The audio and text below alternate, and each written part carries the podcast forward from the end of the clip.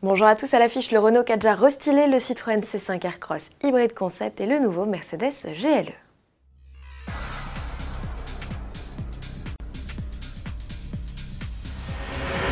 Ouvrez l'œil, sortez vos loupes, les images qui vont suivre sont bel et bien celles du Renault Kadjar restylé. À première vue, le SUV Renault n'a rien changé, en y regardant de plus près, on remarque les nouveaux boucliers à l'avant et à l'arrière, davantage de surface peinte couleur carrosserie et une plus large utilisation d'éléments chromés. Objectif, un rendu plus cossu. La calandre élargie en profite largement.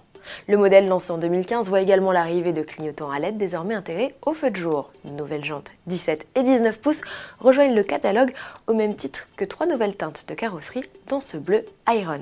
Dans l'habitacle, un nouvel écran tactile de 7 pouces mieux intégré fait son entrée, mais pas de tablette verticale à l'horizon. Les commandes de climatisation sont plus modernes, de nouvelles selleries apparaissent et les sièges ont été améliorés. Il dispose désormais d'un réglage de la longueur d'assise. À défaut d'avoir révolutionné son SUV, il ne profite même pas des systèmes de conduite semi-autonome de son cousin Nissan Qashqai. Renault a soigné la présentation de son Kadjar et les rangements sont plus grands. Sous le capot, le SUV reçoit le 1 litre 3 turbo essence inauguré sur le Scénic. Il est disponible en version 140 ou 160 chevaux avec boîte manuelle ou à double embrayage. En diesel, le 1 litre 5 DCI développe maintenant 115 chevaux contre 110 auparavant. Un 1 litre 7 Blue DCI de 150 chevaux s'invite au catalogue. Il est le seul à recevoir la transmission intégrale. Ces maigres ajustements suffiront-ils à redoper les ventes du Kadjar face à une concurrence affûtée emmenée par le Peugeot 3008 Élément de réponse au Mondial de Paris et lors des premiers essais. Chez Citroën, la vedette du salon de l'automobile sera le Citroën C5 Aircross. Déjà vu, me direz-vous cet exemplaire présenté en exclusivité sur le stand du constructeur au Chevron. C'est un concept hybride rechargeable. À l'occasion de l'événement parisien, Citroën lance officiellement son offensive vers une gamme 100% électrifiée, un objectif que la firme compte atteindre en 2025. Une vidéo permet d'en savoir un peu plus sur le nouveau SUV. On sait qu'il profitera d'un affichage de bord numérique spécifique, d'une puissance cumulée de 225 chevaux et de trois modes de conduite. Celui baptisé ZEV permettra de rouler environ 50 km sans émettre la moindre émission et jusqu'à une vitesse de 135 km/h.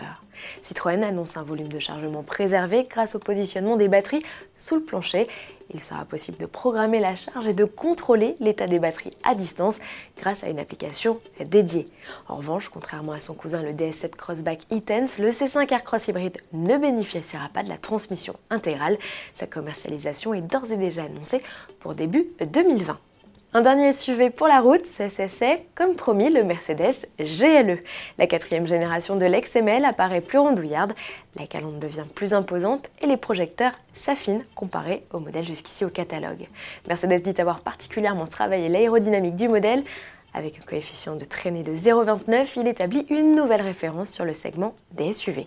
Côté gabarit, le GLE a pris de l'embonpoint, il est 10 cm plus long et atteint désormais les 4,92 m.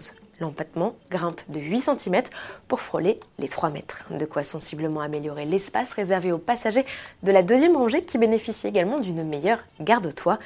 Inédit, la banquette profitera en option de réglage électrique 6 positions. Le volume de coffre, lui, est plus vaste avec 825 litres banquette en place, soit 135 litres de gagné.